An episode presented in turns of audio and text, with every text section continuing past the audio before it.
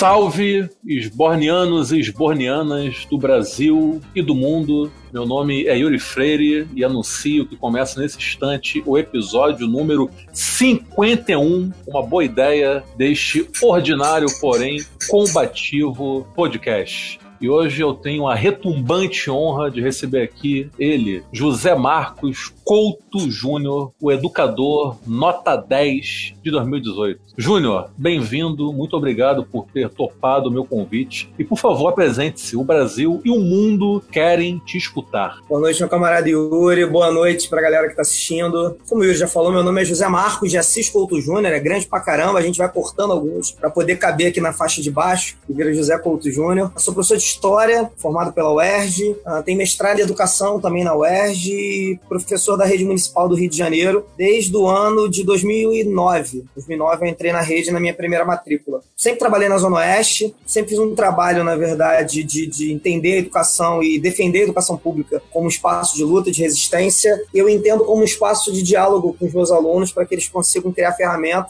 para discutir, para debater e para poder enfrentar esse mundo complicado e, e, e cruel. É, e eu estou falando de, de, alunos da Zona Oeste, então uma galera que, de uma maneira, uma série de, de restrições com relação ao acesso a parentais, a, uma galera que, de uma maneira geral, é, é, muito pobre, é uma galera que convive com violência. Então, o professor de história nesse espaço, ele, ele acima de tudo, ele é um cara que vai chegar lá para falar para os moleques o seguinte: olha, a tendência é que vocês se deem muito mal na vida. É assim que funciona. E é isso que esperam de vocês. A gente precisa criar artifícios, precisa criar possibilidades e precisa criar um escopo para que não, não aconteça, para que a história não se repita. E aí, ao longo desses anos, né, nesses últimos 12 anos, fiz alguns projetos que fizeram sucesso, assim, que os moleques gostaram, e, e, eu entendo que fizeram sucesso acima de tudo porque os alunos gostaram, compraram a ideia, fizeram coisas legais, fizeram música, fizeram livro, enfim, fizeram coisas legais, mas no ano de 2018 eu escrevi um desses projetos chamado As Caravanas Limites da Visibilidade, que eu debatia com os alunos questões como invisibilidade social, luta contra o racismo, contra a homofobia, enfim, trouxe uma galera para poder discutir com eles. Porra, levei Talíria Petroni, recém-eleita, vereadora mais votada em Niterói, eu levei para conversar com os moleques, para poder falar sobre feminismo. Levei para conversar com os moleques Marcílio Diamante, que é mestre-sala da, da, da, Imperatriz. Enfim, uma galera envolvida com o movimento negro, como Jorge, Jorge Santana, Uh, enfim, uma galera que pudesse mostrar para os meus alunos que eles podiam, na verdade, acreditar que aquele destino fadado de bosta, estavam querendo mostrar para eles, que era lógica para eles terem, não necessariamente precisava ser o destino deles. E isso foi organizado num projeto, como eu falei, As Caravanas Limites da Visibilidade, que eu inscrevi num, num prêmio que existe da Fundação Ortivita, Roberto Marinho, enfim, uma galera que patrocina o prêmio, em 2018.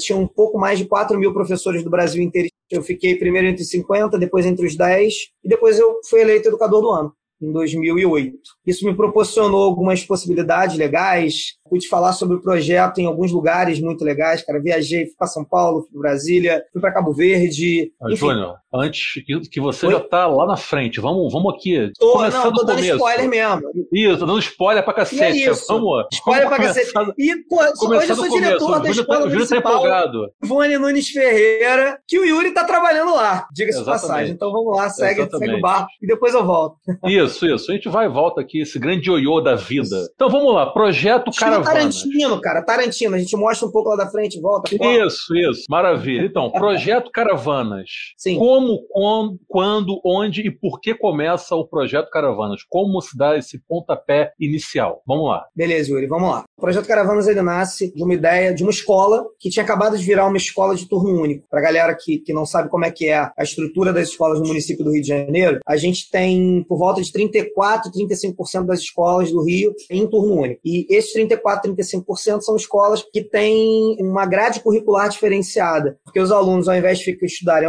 ou só ou só à tarde, eles estudam por sete horas, né? E aí eles pegam dois tempos a mais do que teriam por dia, dez tempos ao longo da semana. Essas aulas são divididas é, geralmente com uma aula mais de educação física, numa escola regular tem dois, na, na, na, integral, né, o de turno único tem três. A gente tem mais aulas de, de português e de matemática, e a gente tem algumas disciplinas diferentes. Tem uma disciplina, disciplinas chamadas projeto de vida, projeto de vida subdirigido e eletivas, que são disciplinas que os professores podem dar qualquer aula. Isso eu não te Sim. contei, Yuri, mas só para ter ideia, eu já dei aula de karatê numa aula de eletiva. Sério? Eu sou faixa preta de karatê, dei aula de karatê pros moleques. Então, assim. Ah, não, essa tua faceta karateca eu não conhecia ainda. Sim, sou, sou, faixa preta de karatê e roxa de judô. Então. Isso, bicho. É, é, tem isso ainda. Um homem multifacetado, né, cara? Tá vendo? E, e, e aí, assim, essas, essas disciplinas diferenciadas, a gente, no ano de 2006, né, que eu cheguei nessa escola em Realengo, na Escola Municipal Atila Nunes, a diretora não fazia o que, que era, porque a escola estava virando um integral, e a diretora chegou para mim projeto de vídeo e estudo dirigido. Eu não sabia o que era isso, não tinha diretriz nenhuma saindo Eduardo Paz, entrando Crivella, então você não tinha muita orientação do que, que era o quê, e a escola tinha acabado de virar uma escola integral, e aí nessa brincadeira a diretora falou para eu fazer o que eu quisesse. É. Cara, eu tinha, vamos lá, são, são quatro tempos de aula de 50 minutos, sou ruim de conta pra caramba, mas 50, 1 hora e 40, 2 horas e 30, eu tinha 3 horas e 20 semana para trabalhar com meus alunos que eu quisesse. Te deu carta branca. Me deu carta branca. E aí, é. nessa proposta, porque não tinha muito, nada muito bem definido naquele momento ainda, eu tive a ideia de trabalhar com os alunos algumas, algumas, algumas discussões, alguns elementos que eu achava que eram nevrálgicos naquele espaço, assim, precisavam ser discutidos, porque a gente tinha algumas tensões ali. E aí a gente é. tinha a questão racial, que era, que era latente, a gente tinha uma questão de homofobia que rolava de vez em quando, tinha algumas situações com relação à questão de agressividade e ataque à religião de matiz africano, semana. E aí, porra, cara, eu tinha carta branca para trabalhar, eu falei, então vamos trabalhar em cima disso. E aí a gente fez uma, uma um início de trabalho onde eu trazia os moleques para discussão e para o debate, tirando os caras do, do, principalmente oitavo e nono ano, né? Tirando os moleques de uma zona de conforto, porque eles tinham que debater esses temas. Então, assim, a gente primeiro fez um questionário para saber quem era a favor e quem era contra uma série de coisas. Tipo, no nono ano, quem é a favor e quem é contra o aborto. Quem é a favor e quem é contra o casamento de pessoas do mesmo sexo. Quem é a favor e quem é contra. Enfim, N situações. E isso virou, depois, junto com a professora de matemática, a gente estava troço. Cara, viraram uns, uns quadros maneiros, assim, uns, uns, gráficos maneiros que a gente colocou nas salas. Então você sabia a cara daquela turma. Uh, e a partir daqueles gráficos, a gente começava a criar debate dentro de sala de aula. Porque eu estou falando com alunos de nono ano, que eu precisava que esses moleques, como eu falei no início lá da, da nossa conversa, né, eles tivessem ferramenta para poder poder discutir o mundo, pô. Os caras têm que argumentar. O aluno de oitavo, de nono ano, ele tem que ter um refinamento da argumentação dele e é para isso que o professor de história né? serve. Hã? Senso crítico. Sim, é, senso é... crítico. Perfeito. E aí, cara, isso num dado momento começou a ganhar uma proporção, porque, assim, eu, eu não planejava muito, não, cara. É, era muito no sentimento, assim. Eu começo a fazer um trabalho onde eu tento encontrar e debater alguns pontos que são importantes para mim naquele espaço. Depois de um tempo, aquilo ali vira um debate, os moleques começam a mostrar mais Aí um aluno chega para mim e fala assim: pô, professor, a gente podia fazer uns vídeos sobre isso. E aí a gente começa a fazer vídeo, isso vira um documentário. Aí eu percebo que a questão racial é muito forte. Quando chega em novembro, eu proponho uma Semana da Consciência Negra, e aí eu levo uma galera pesada para poder participar de banca lá para discutir. Como eu falei, pô, Jorge Santos, um documentário muito legal chamado Nosso Sagrado, que, que fala sobre, sobre como que a polícia no início do século XX fazia, sequestrava, né, é, objetos sagrados do candomblé e da Umbanda, a Talíria Petrone, uma galera de peso para discutir com os moleques. E aí, cara, ano de 2016 entra o ano de 2017, a gente tá com o sarrafo lá em cima, a gente começa a perceber que os moleques querem debater essa questão racial. Cara, eu tive a oportunidade, eu fiz esse projeto junto junto com uma outra professora, Ana Beatriz, a gente foi para Marquês Sapucaí, no ano de 2017, e assistiu ao desfile da Renascer de Jacarepaguá, um desfile de um enredo chamado Papel e o Mar,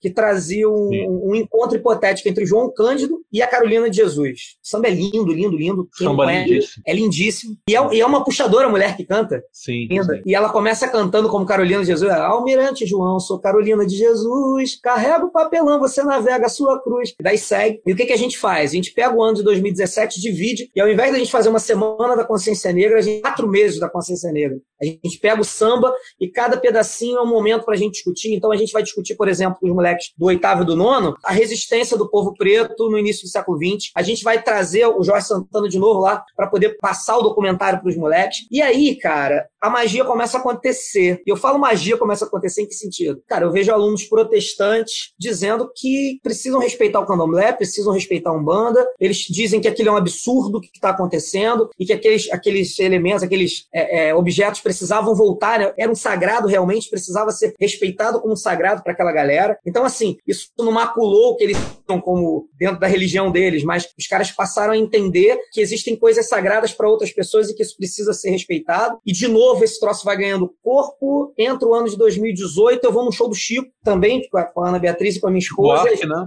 E a gente vê o, o show do Chico cantando a música Caravanas, né? De novo, para quem Sim. não conhece, música belíssima para refletir, porque fala basicamente de jovens da periferia que tentam chegar na praia de Copacabana, quase não acontece, né? Vamos dizer o contrário. Eles são parados pela polícia e são chados. E aí tem um dado momento da música, para quem não conhece, o povo ordeiro, né? O cidadão de bem da classe média, a galera com grana, começa a gritar que tem que bater, tem que matar. E aí eu trago essa reflexão. É a mesma galera que elegeu o atual presidente, né? Sim, exatamente, exatamente. Eu sou um cidadão de bem. Coincidentemente ou não, é isso. É isso. E aí, cara, eu, eu começo a trazer, junto com essa professora, junto com a Ana Beatriz, uma reflexão de que aquela era a realidade dos meus alunos. E aí, o que eu tinha começado em 2016 como uma proposta de, de, de construção de identidade, de certa maneira, mesmo sem eu saber ainda que era aquilo, em 2018 vira um puta debate sobre invisibilidade social. E aí, assim, o troço fica muito legal, porque a gente faz os moleques refletirem, por exemplo, que eles estão há cinco anos numa escola, há cinco anos eles estão comendo a merenda, eles não sabem o nome da merendeira. Sim. Por que isso?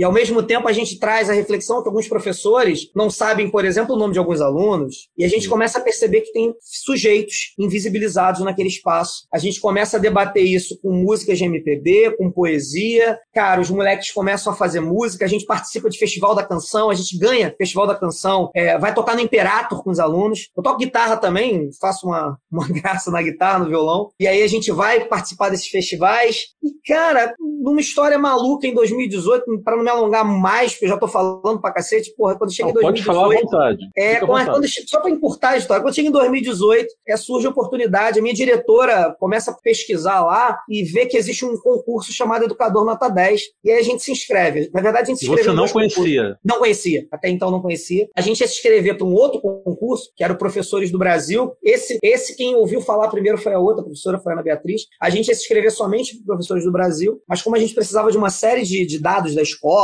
número de INEP, que a gente não sabia, porra, era professor de história. A gente foi perguntar para a diretora, que curiosa, foi pesquisar na internet que raio de prêmio era esse, e ela confundiu, ela achou que era o educador nota 10. E ela comenta com a gente, ah, porque a escola vai ganhar um prêmio se vocês ganharem. Educador do Brasil não tinha isso. O professor do Brasil, aliás, não tinha isso. E aí a gente descobre que o educador a gente acaba dividindo. Eu fico inscrito com o nome do, do projeto pelo Educador de Nota 10 e Ana Beatriz no Professores do Brasil. Professores do Brasil, a gente chegou a ganhar a etapa estadual, é, perdeu na etapa nacional. A gente acha que, que porque pedia-se o ineditismo do projeto e o, o, Educador Nota 10 foi anterior, enfim. Mas o fato foi que o Educador Nota 10 eram 4 mil inscritos. A gente primeiro ficou entre 50, depois ficou entre os 10. Eles chamam de os 10 vencedores. Esses 10, porra, a gente não está falando de pandemia, né? O mundo lembra mais como é que era, mas naquela época podia fazer Sim. isso. Eles reuniam os 10 vencedores em São Paulo. Porra, ficamos uma semana em São Paulo, com tudo pago pela Vitor Tífica, comendo e bebendo no luxo, conversando com os parceiros do prêmio, né? A gente defende, né? Os 10, os 10, 10 vencedores defendem o seu projeto para uma banca de cinco pessoas, professores da USP, tinha gente da, da Unesco na banca, enfim. Uh, e aí defendi, porra, teve uma noite de gala lá na Sala São Paulo, show do Nando Reis, negócio maneiro pra caramba, absurdo, um lugar que é curioso, porque assim, é, durante o Caravanas a gente levou os alunos uh, a conhecerem espaços, já que eles, a gente estava falando de invisibilidade social, a gente martelava muito que os alunos precisavam se apoderar, precisavam entender que alguns espaços da cidade pertenciam a eles, né? Então a gente levou os moleques no CCBB pela primeira vez, a gente levou os moleques no circo pela primeira vez, para muitos, levou os moleques no teatro pela primeira vez. É, e eu entrei em São Paulo, que é um espaço, brother, que assim, é lindíssimo, o lugar é lindo. E, e, eu sou nascido e criado no Morro do Marítimo, em Niterói. Sim. Que também aquilo ali não era meu. Era um espaço que eu também não tinha pertencimento daquele troço. E eu fui premiado naquele espaço. É, eu tive a oportunidade lá em São Paulo de, de ir no MASP, pô, ver, ver obra da Tarsila na casa dela. Tarsila Lamara ia se chorando, emocionadíssimo, porque eu tive a oportunidade de ter acesso a uma parada que aquele projeto me deu. Então, de qualquer Paulo forma, Freire, você também você também contrariou as estatísticas, né? Totalmente. Assim, é, o Paulo Freire ele diz, né? Que quem educa é educado. E eu Sim. posso dizer com muita tranquilidade que quem, quem trabalha e consegue ampliar o universo, o mundo dos alunos, a percepção dos alunos, é, o pertencimento dos seus alunos, também tem ampliação do seu universo, da sua percepção e tem possibilidades mil. Acho que isso é a grande paga do professor hoje no Brasil. Quando você começou a dar aula, né, quando você entrou para o magistério e tudo mais, você já tinha essa noção em mente de que você, de alguma forma, poderia mudar de forma contundente a vida de algumas pessoas? Pô, Yuri, eu vou te falar, cara, eu, eu sou, sou aluno de escola pública quase a minha vida inteira, assim, eu, então, é, é, sou oriundo de escola pública, eu estudei, cara, a alfa, né, na época era alfabetização, não era primeiro ano, primeira série é segunda, então hoje seria o terceiro ano. Até o terceiro ano eu estudei em escola privada, escolinha de bairro, né, não era ah, sim, rede, sim. enfim escolinha de bairro, e dali para diante minha vida inteira foi em escola pública e universidade pública, né? É, eu sempre tive a percepção e sempre entendi que a escola pública era espaço de resistência e sim era uma possibilidade de, de modificação de vida dos alunos. Mas se eu falar para ti que eu entrei com uma cabeça muito aberta e entendendo a realidade do aluno e sendo compreensivo, eu tô mentindo também. Eu, eu era um professor bem merda em 2009, assim. Eu entrei, eu era aquele professor que, porra, reclamava porque o moleque, tipo, o moleque ficava dois décimos, 4,8 e eu era o babaca que não dava 0,2. Sim. É, cheguei a ser esse cara. E, e eu posso falar para ti que uma parada que me mudou foi de 2010, né? 2011, 11, 12, 13. Eu, por três anos, eu trabalhei em turmas de acelera. Sim. Que tem uma série, tem uma série de críticas de, de sinãos. Num primeiro momento, confesso que era uma possibilidade de eu ter minha dupla regência. Para quem não é professor da rede, não tem noção do que, que é.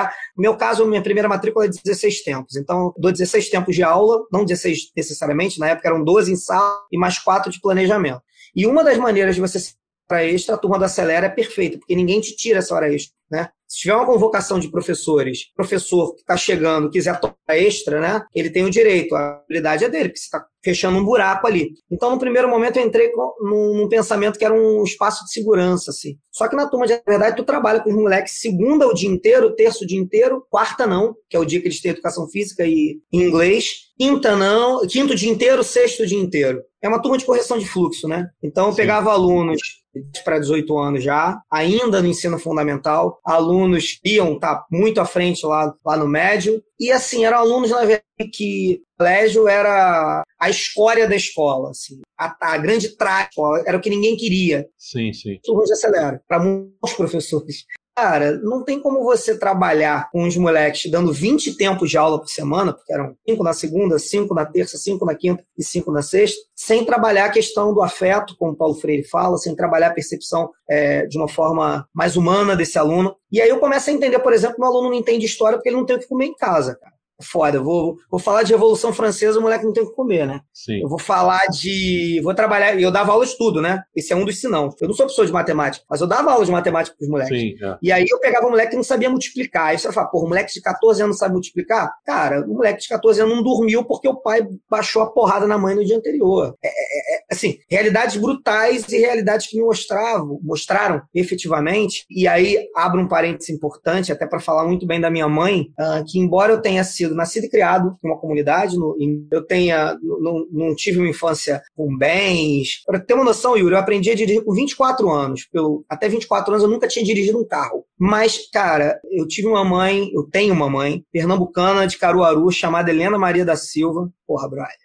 foi uma mãe que segurou a barra de tal forma que eu não precisei trabalhar enquanto eu estudava, que eu não tinha questão de violência doméstica, que nunca falou para mim assim, cara, usa droga que é ruim. Minha mãe nunca falou essa porra, não. Minha mãe falava assim, cara, se tu usar, tu faz tu se viciar e tu vai se fuder, cara. Porque assim, pode perder tua vida. Então, eu te recomendo não experimentar. Então, minha mãe me conscientizava dessa forma. Assim é, tanto a mim quanto ao meu irmão. Então, uma mãe solo. É, meu pai, na verdade, ele teve uma participação financeira, sempre pagou pensão, tudo direitinho. Nunca faltou também. Nunca foi Sim. cretino nesse ponto, mas, mas na parte da formação como homem, porra, eu devo a minha mãe. E uma realidade que, embora eu fosse um moleque da favela, eu não conhecia, porque não era a minha realidade. E aí. Tu vê que mesmo dentro da pobreza sim, há várias esferas, né? Claro, não. Cara, eu sou um puta privilegiado por um uma série de elementos. De novo, sim, assim, sim. eu não precisei trabalhar de novo. Sim. Eu não via minha mãe tomar porrada do meu pai. Sim, é isso. E isso é privilégio. E essas realidades, na verdade, eu pude conhecer no momento que eu me tornei um professor melhor por escutar meu aluno e entender que ele era muito mais do que o cara que não estava entendendo história.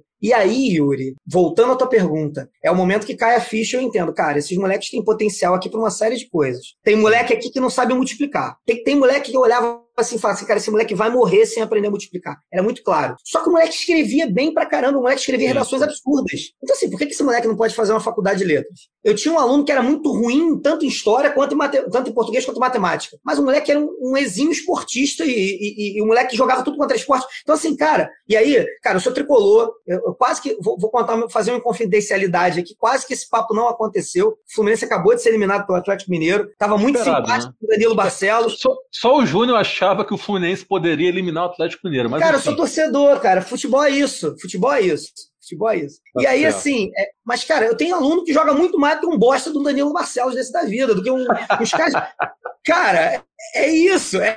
Você queria dar um jeito de enfiar o Danilo Barcelos. Eu tinha que falar do Danilo né, Barcelos, que fez o pênalti no jogo. Mas, assim, são, são esportistas natos, cara, crianças que têm uma percepção Sim. corporal absurda que poderiam ser aproveitados no esporte, ou crianças que têm um talento absurdo, que desenham bem pra cacete e que têm dificuldade de história. O moleque, Sim. cara, não sabe absolutamente nada da minha matéria. Mas quando eu vou ver um moleque desenhando, cara, o moleque destrói, assim. E aí a gente percebe que se aquele moleque tiver um mínimo de incentivo e tu conseguir colocar um moleque daquele numa aula, num curso de desenho, cara, esse moleque pode virar um designer gráfico e vai ganhar muito mais do que eu, que sou professor. Então, assim, eu digo que eu nunca fui o professor merda dos merdas, mas tinha muito problema no início da minha carreira, nos dois primeiros anos. E a partir dessa experiência, eu comecei a entender que a escola era espaço para você entender, compreender, buscar e incentivar as potencialidades dos alunos, independentemente de qual seja. A escola está aí para isso. A escola não está para formatar. Senão a gente vira Another Brink the Wall, né? Você vai virar produção, né? Linha de produção, sim, é, sim. colocando coisa na cabeça do aluno e a ideia não é essa. A gente precisa entender, na verdade, o que esse aluno pode ser bom e explorar essa porra. É, é, e é isso. Quando a gente fala disso, a gente está falando, por exemplo, da escola ser inclusiva para crianças com deficiência. Quando a gente fala isso, a gente está falando de uma escola que vai dar possibilidade a crianças que têm dificuldade na escrita ou dificuldade na questão é, das ciências exatas, porque a escola, na verdade, vai entender aonde que esse moleque é bom e vai, vai, vai trabalhar nisso. E isso tem que ser a escola, porque senão a gente está formando,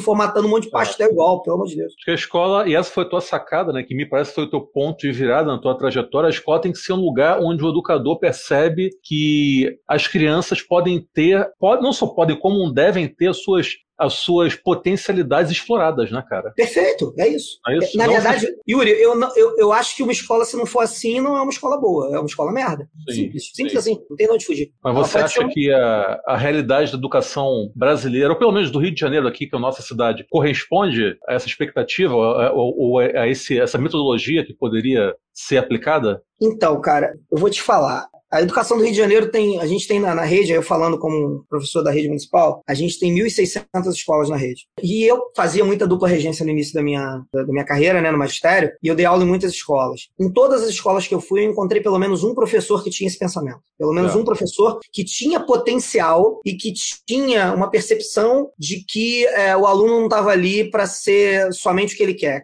Educação bancária do Paulo Freire, né? De novo, citando uhum. Paulo Freire. Tem gente que não gosta de Paulo Freire, não, né? Aí explica bastante coisa. Alguns é... até se elegem presidente.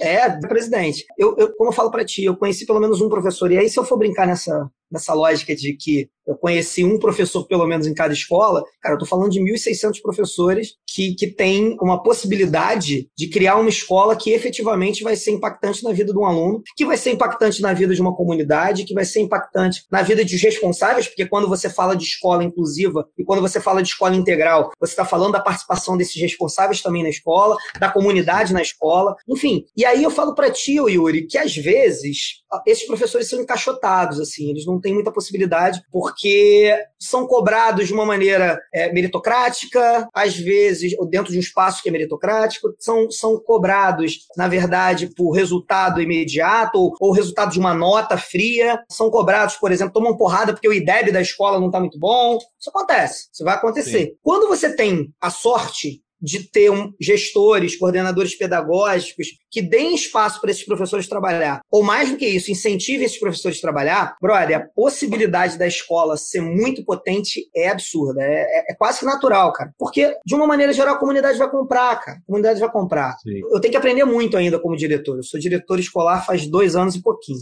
Cara, mas em 2019, que foi antes do mundo acabar, né? Essa loucura de coronavírus, Sim. cara, a gente fazia um movimento chamado Minha Escola Minha Vida, lá porque tem um projeto lá na.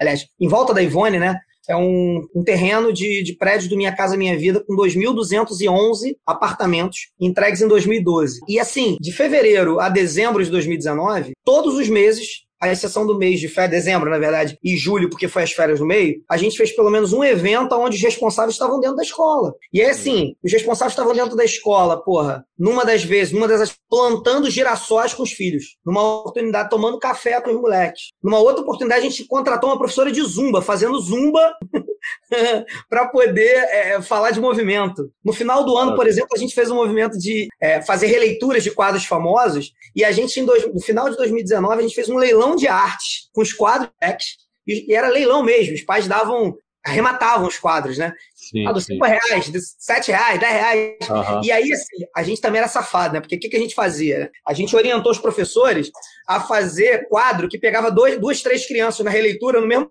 disputa dos pais para pegar o quadro e levar para casa. Virava um leilão mesmo. Ah, eu dou 5 reais, eu dou 10, e o troço ia subindo. Resumo da ópera, cara. A gente conseguiu no final de ano, na brincadeira, sei lá, 500, 600 reais. E aí a gente pegou esse dinheiro no início do ano seguinte, comprou de tinta e pintou o chão da escola fazendo trilhas, fazendo amarelinha, fazendo coisa que era para os moleques. Então, assim, é, a comunidade se vê ali. E eu entendo, sim. ela tem que ser assim. Não, não vejo forma de uma escola é, é, ser uma escola inclusiva se ela não fizer isso. E é uma forma também de fazer a comunidade abraçar a escola e entender que essa comunidade, esses pais, esses responsáveis, assim como seus filhos, também, de certa forma, são pertencentes àquele espaço, né? Não, e que a escola não pode ser um espaço fechado para as pessoas que ali total, orbitam em volta. Total.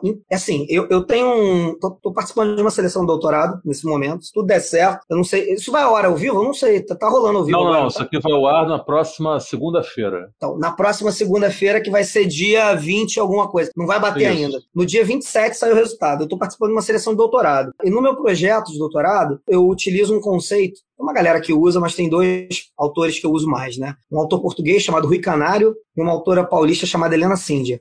É, é, um conceito chamado território educativo. O que é o território educativo? É uma percepção de que a comunidade escolar ela pode crescer, ela pode se desenvolver a partir de um mote onde você traz a comunidade para participar e influenciar na escola e a escola tem um impacto efetivo na comunidade. E aí, como é que isso funciona? Tá. Por exemplo, para quem não sabe, qualquer compra que eu vá fazer com dinheiro federal, com dinheiro que a gente recebe, verba federal, eu preciso passar pelo Conselho Escola Comunidade, o SEC. O SEC é representado por professores, por responsáveis, é, por alunos, por funcionários, e o diretor ele é o, o presidente do SEC, que ele é o presidente nato, é ele que convoca as reuniões e tal, mas são nove membros. E isso já é importante, porque você, na verdade, você, você discute como que você vai gastar a grana com essas pessoas, que são representantes desse segmento. Quando a gente fala de um território educativo, a gente está falando de um fórum muito maior do que o SEC. A gente está falando, sei lá, de dezenas de pessoas da comunidade, que é, sei lá, o, o líder da associação de moradores, é o dono da, da farmácia do bairro, é o síndico do prédio da frente, enfim, é, são pessoas que são influentes dentro daquela região e pessoas que, na verdade, podem efetivamente dizer ou, ou, ou mostrar quais são as demandas daquela, daquele território, construindo um fórum fórum que vai ser intersetorial, que vai ser intergeracional, e essas pessoas é que vão definir os rumos da escola e, de certa maneira, os rumos da comunidade, porque a escola meio que derruba seus muros e começa a fazer coisas na comunidade. Sim, sim. Se tu faz isso, cara, e, e, e é lógico, brother, eu entro num lugar e eu respeito esse lugar se eu entendo que esse lugar é de alguém que eu respeito, ou então que esse lugar é meu. Por que eu tô falando isso? Vamos lá, vamos analisar, já que aqui é o espaço trincheiras das Borne, a gente está falando com uma galera de esquerda basicamente que vai escutar, mas quando eu falo, por exemplo, de um black bloc que vai quebrar um banco, isso é simbólico, brother. É claro, você não vai, você não vai acabar com o Itaú quebrando a vidraça do Itaú. O Itaú não vai à falência por conta de uma merda de uma vidraça. Lógico. Só que quando você faz isso, você faz isso porque, na verdade, o Itaú rouba a gente diariamente. Então, quando você quebra uma vidraça, você está mostrando assim, olha só, eu também posso te machucar, posso te ferir. Tô dando um exemplo mais drástico, sim, mas sim, sim. se eu for trazer para nossa realidade, a partir do momento que meu responsável, que meu aluno, as pessoas da minha comunidade entendem aquela escola como espaço delas, cara, eu não vou ter pichação, eu não vou ter depredação, eu vou ter cuidado e zelo com o espaço. E, e aí, assim, é, eu, eu falei brincando no começo, mas deixa eu contar. Então, o Yuri é secretário escolar, para quem não sabe, e ele, nesse momento, tá trabalhando lá na Ivone, tá trabalhando comigo lá na Ivone. E aí, eu, eu que vou perguntar pro Yuri, cara, tem pichação na não, não tem. Tem depredação na escola? Nenhuma, nenhuma. Não tem, não tem, porque a comunidade sabe que aquilo é dela. E, e, assim, eu entendo que o bom gestor, o bom diretor, ele não, ele não se vê como alguém substituível. Eu não sou insubstituível. Chegar uma hora que eu não vou estar mais lá. Eu acho que o bom gestor ele tem que ser essencial no espaço que ele está. no momento que ele está trabalhando. No momento que ele não é essencial, que ele não serve para nada, tanto faz, tanto... Não, é, não é tanto faz, tanto fez. Assim, tipo, ele está empurrando com a barriga, aquilo ali também não, não vai render. E aí a gente que vai muita ter gente problema. faz, né? Muita gente, Muita gente faz. dessa forma, cá entre nós. Muita gente faz. Mas assim, eu quero ser essencial na minha comunidade nesse momento, mas eu não quero nunca ser insubstituível, porque eu quero, na verdade, construir Sim. uma base para que o diretor que vier a ser diretor da Ivone Nunes depois de mim possa trabalhar aquela comunidade, possa fazer com que a comunidade cresça. Eu estou falando de uma escola que foi inaugurada em 2019, então, assim, eu tenho uma série de vantagens, de novo, uma série de privilégios de uma escola nova, de uma maneira geral eu não tenho problemas uh, estruturais, quando dá uma merda eu, eu, eu, ligo pro, pro ainda porque a obra está na garantia, o cara vai lá para poder consertar.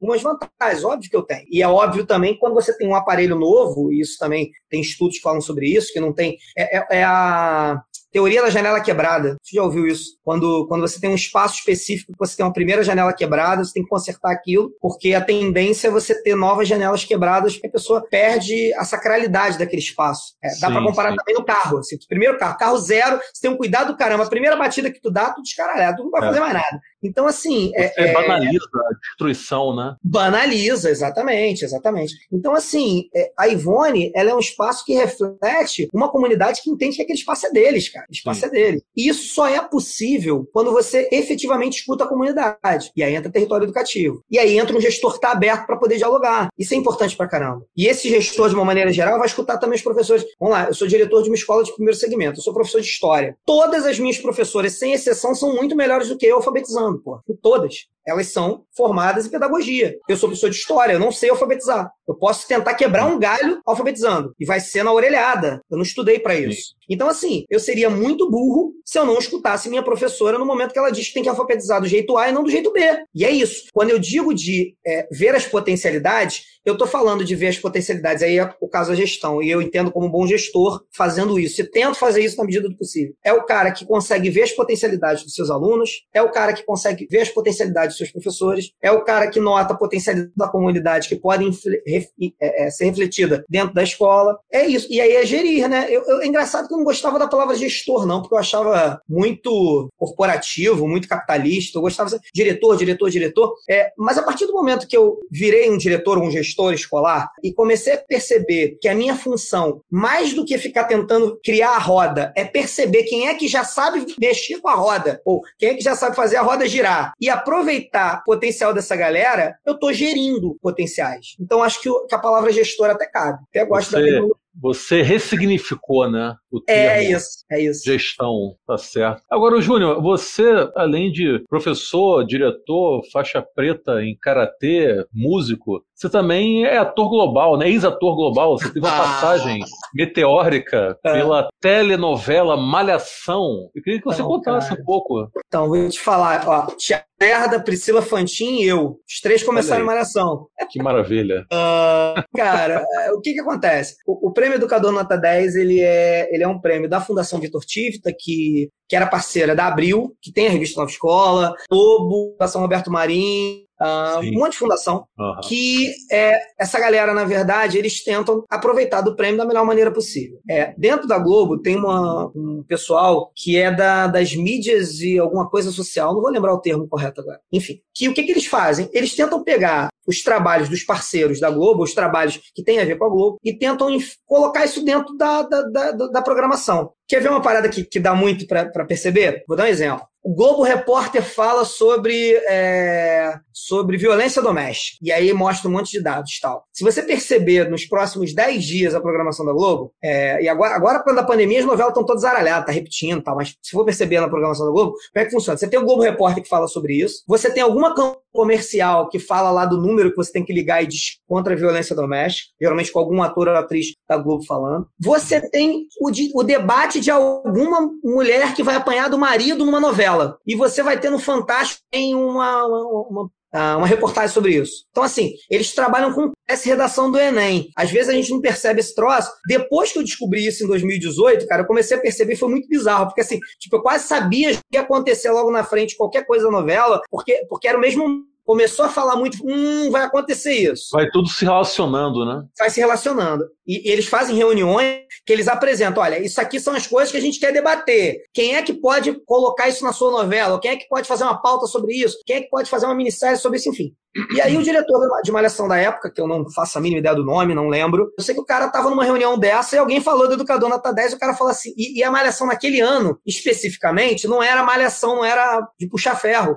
Foi um ano da Malhação que era Camila Morgado quem fazia a principal. Ô, Júnior, já é assim há mais de 20 anos, cara. A ER de escola? É, era múltipla malhação, escolha, é verdade, é, cara. É, é verdade. Porra, malhação não, não, deixa, eu me já, de, deixa eu me defender. Deixa eu me defender. mais 20 anos, bicho. Deixa eu me defender. Não era uma escola privada, não era uma escola ah, múltipla escolha tá, e tal. Ah, tá, Foi um tá. ano específico que tinha uma escola privada de um lado e fazia muro com uma escola pública. Saquei, Acho que era uma porra assim. Mas tinha uma escola pública no meio. E a Tá. Camila Morgado era uma professora boa pra caramba, que sofria assédio moral, que, porra, tudo dava errado na vida da, da, da mulher. A mulher tinha uma, uma, uma perspectiva legal seus alunos, é, imaginava, tentava buscar as potencialidades desses alunos, enfim. E aí, cara, o diretor de Malhação, quando escutou, ele falou assim: porra, vou botar o educador nota 10 dentro do, da novela. E aí foi isso que aconteceu. É, Num dado momento lá da trama, convidaram a Camila Morgado para ser a apresentadora do prêmio, do educador nota 10. E aí, assim, é, é, aí eu vou sacanear o Yuri. Ele tá me sacaneando falando que eu sou ator global. Como eu sei que isso é gravado, eu quero ver, e eu quero ver se ele vai manter isso agora, se ele não vai conseguir colocar o pedaço que eu apareço em Malhação. Eu acho que é, que é justo, minimamente lá. Tem no YouTube isso daí? Tem, porra, claro que tem. Tanto, tanto o projeto Educador Nota 10 quanto a eu tenho aparecido em Malhação aparece na, tem no YouTube. E aí é maneiro porque o que que acontece? Aí uma parte que eu não te contei, ah, mas que é engraçada, que é a seguinte: no dia do prêmio, é, o prêmio era, não lembro, sei lá, seis, 8 horas da noite, não, 6 horas, 6 da tarde. Cara, a gente teve que ir para pro, pro Teatro São Paulo 10 horas da manhã. Que a gente gravou a Camila Morgado, o Otaviano Costa e o outro, que eu não vou lembrar o nome agora, enfim, que também era de Malhação na época. A gente, e a Sandra estava lá junto também, mas a gente gravou os quatro. Eles chamavam de um em um, porque aquelas cenas que eles estavam fazendo, eles, obviamente, eles aproveitaram o público no momento da cerimônia, mas a chamada, se desse alguma merda, se desse algum problema na câmera tal, eles tinham que ter aquilo como cabeça. E a gente tinha os lugares certos para ficar no palco, hora da premiação mesmo. Com um detalhe, eu estava entre os 10, prêmio legal, 15 mil prêmio, mais 15 mil pro, pro educador do ano. Então, assim, tinha já os 15 conto garantidos, já, já era, tava na festa de gala tal, mas a gente não fazia a mínima ideia de quem era o educador do ano. A gente não sabia Sim. porque a gente tinha participado de uma banca e era dado na hora lá. Então, assim, é muito maneiro porque pega a emoção lá, eu chorando, emocionado na hora do prêmio, meu nome. E aí, assim, apareceu na malhação nesse momento, né? O educador do ano 2018 é José Couto Júnior. Aparece eu chorando, entra a letração.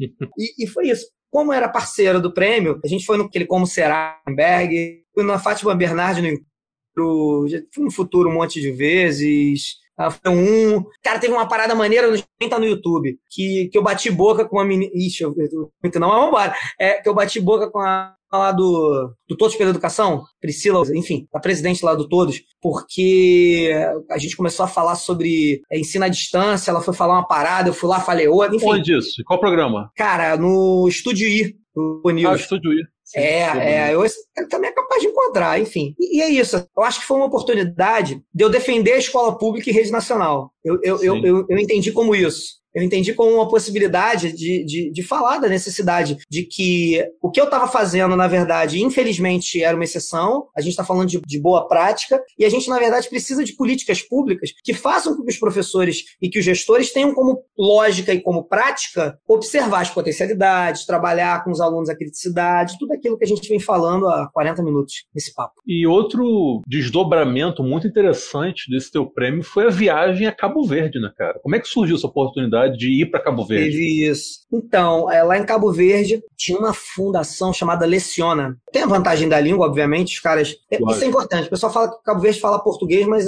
até a página 2, né? Não, não são todas as pessoas de Cabo Verde que falam português. Muita gente fala só crioulo. E o português é a língua oficial, então é aquela que você aprende na escola. Então, de uma maneira geral, as crianças aprendem primeiro crioulo para depois aprender português. É, é assim que Certo. funciona lá. Mas, mas tem a facilidade da língua. E, para além de ter a facilidade da língua, o que que rolava? Tem, tem uma, uma, uma pessoa chamada Marileia, que é esposa de uma pessoa da embaixada do Brasil lá em Cabo Verde, que na época ela soube do Educador Nota 10, conhecia já o prêmio, o prêmio já tinha mais de 20 anos, e essa, essa fundação Aleciona, né, eles queriam fazer um prêmio semelhante lá em Cabo Verde. Então Sim. eles tiveram a ideia, na verdade, de me ah, uh, para eu falar um pouco de como que era o prêmio, o know do, do, do, Educador Nota 10 para Cabo Verde, para a gente poder trocar uma ideia. E, cara, foi uma experiência espetacular, assim, foram cinco dias é, de percepção de uma, de uma realidade totalmente diferente, de uma leitura de mundo totalmente diferente, um, um, uma história engraçada que rolou lá. A gente foi conhecer os lugares, né? Foi rodar lá com o pessoal, a gente ia para os lugares, a gente entrava numa vanzinha lá, parava, e porra, alguém chegou para mim e falou assim: não, porque esse prédio, esse prédio é da época da, do, do, da colônia, do tempo colonial. Só que, cara, eu olhava pro prédio,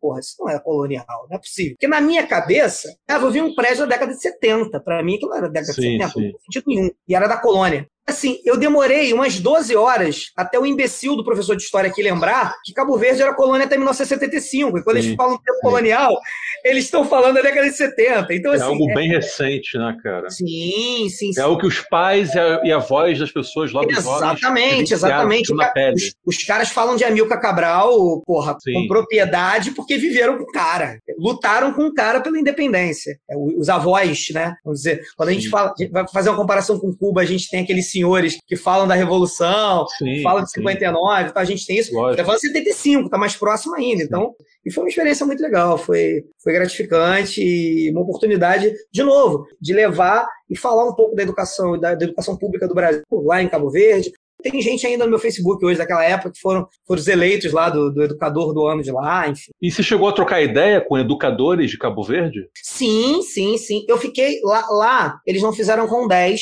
lá eles fizeram com seis educadores. Então eu fiquei os cinco dias com esses seis educadores. Já começou por aí, a gente estava no mesmo hotel, a gente almoçava junto, então isso já dava uma, uma primeira realidade. Um segundo movimento importante que rolou é porque o Cabo Verde ilhas, né? Você tem aí Pau, que é a praia, é, você tem Ilha do Sal, Ilha do Fogo, são várias, são sete ou oito ilhas. E aí, o que, que aconteceu? Na, em praia, a gente foi, a gente visitou algumas escolas e conversou com os diretores dessas escolas, uh, apresentou, os professores apresentaram o mesmo movimento que a gente fez no, no Brasil com os parceiros do prêmio, lá eles fizeram mostrando escolas para meio que mostrar qual, qual era o, o, papel desses professores que faziam um trabalho muito legal para essas escolas. E aí foi interessante. No caso, o, o, o, prêmio, né, o vencedor, que foi uma vencedora, que foi a Jaqueline, o nome dela é Jaqueline, eu não vou lembrar o sobrenome, ela ganhou um ano sabático, porque esse prêmio tinha uma costura com o Ministério da Educação, então a mulher ficou um ano fora de sala de aula para poder implementar o projeto dela. Puta prêmio, hein? normalmente. Puta prêmio, hein? Um ano de férias. Porra,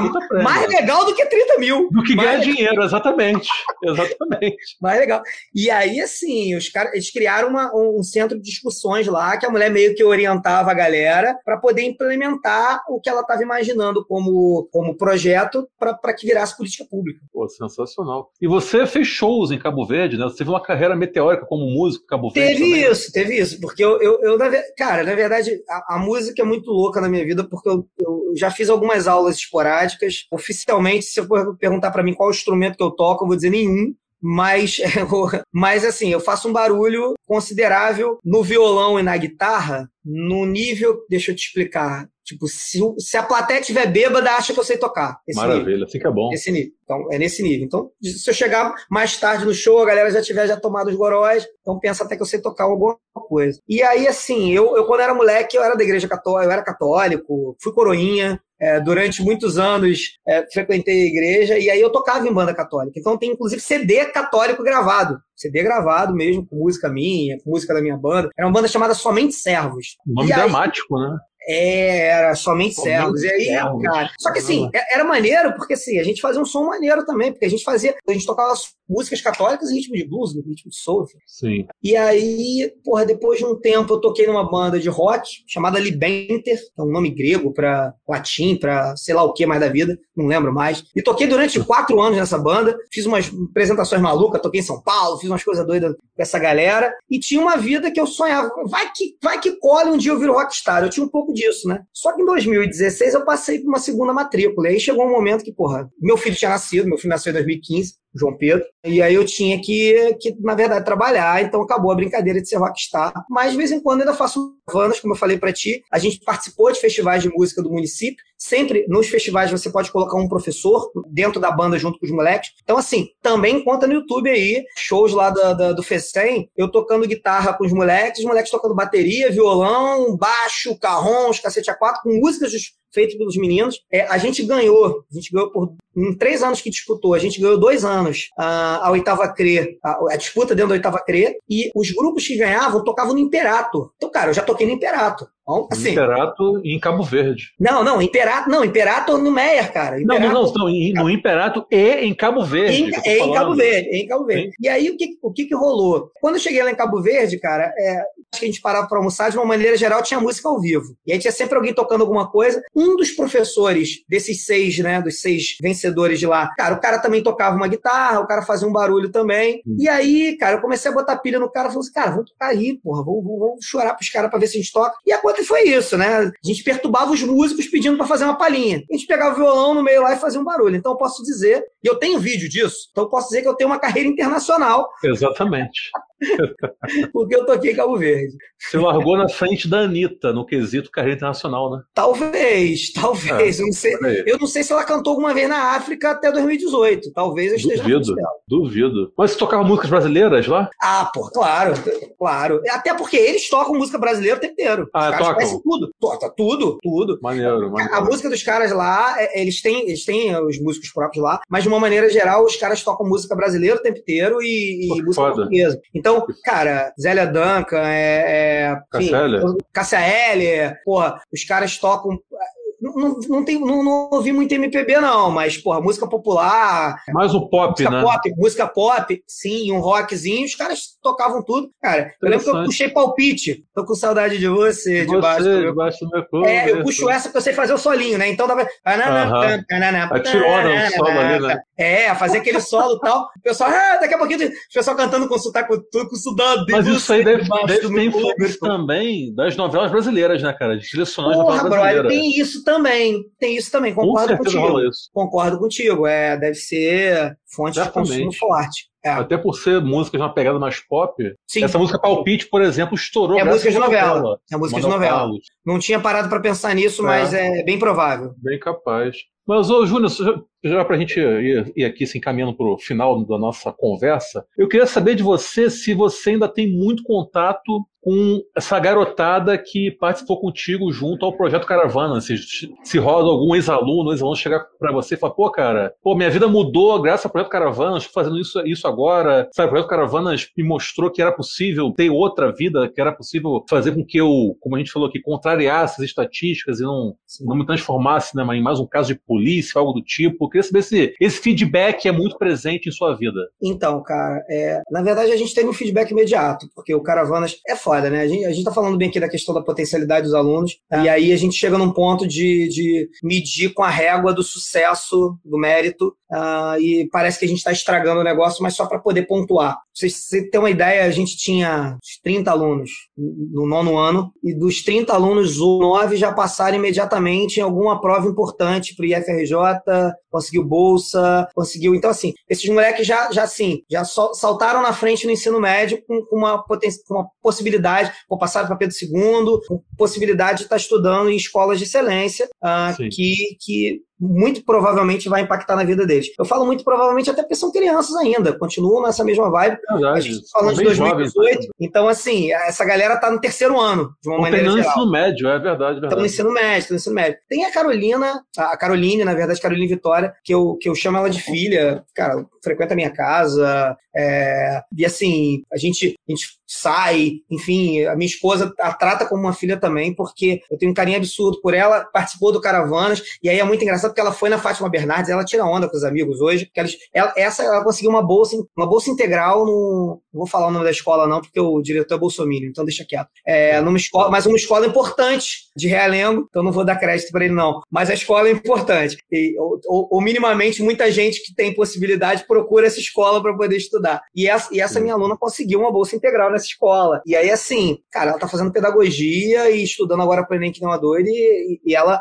cara, eu, eu que ela vai ser uma, uma baita de uma professora, porque ela já reflete isso hoje, assim, a menina tem uma visão de mundo absurdo. E, e assim, esses alunos, Yuri, que eu posso dizer para ti, é que a percepção do impacto do projeto naquele momento, ele já era visto por conta dessa lógica de criticidade, por conta dessa percepção de que os alunos começam a, a não aceitar determinadas coisas, a achar esquisito determinadas coisas. Cara, eu vou sim, falar para ti que esses moleques do Caravana, por exemplo, não engoliriam fake news de bobeira, porque eles começaram a perceber que, que o discurso tem um lugar de fala específico e essas pessoas têm um objetivo no momento que pregam uma determinada coisa. Meus alunos sabem disso. Eles não acreditaram numa madeira de piroca, né? Não, com certeza não. Com certeza não. E aí, cara, eu, eu, eu vou além. Além de não ter acreditado na mamadeira de piroca, eu posso dizer para ti que são pessoas que com certeza não serão bolsomínios, porque são pessoas que na verdade não são racistas, não são homofóbicas. A maioria é hétero, mas não se acha superior aos homossexuais porque são héteros. Enfim, são pessoas que deveriam ser o, o normal da nossa sociedade. E aí, brother, eu vou falar para ti. Eu teve um tempo da minha vida que eu ficava doente, doente no Facebook. Eu discutia, eu passava um dia inteiro batendo boca em Facebook, discutindo com gente no Facebook. Hoje, eu vivo numa bolha. Meu Facebook é lindo, maravilhoso, cara. Só tem comunista. Pô, todo mundo, que bom, é gaysista, comunista, mas o que, que o pessoal fala que a gente é? Doutrinador, enfim. Abortista. Abortista, enfim.